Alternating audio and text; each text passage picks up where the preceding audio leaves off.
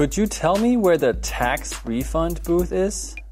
Tax refund booth. It's at the far end of the terminal.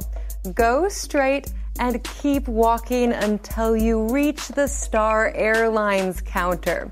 Once you see the Star Airlines counter, take a right and you will see a big blue sign.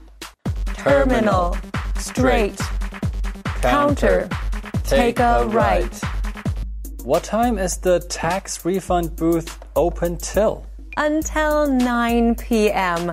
I suggest you go there right away as the lines are long.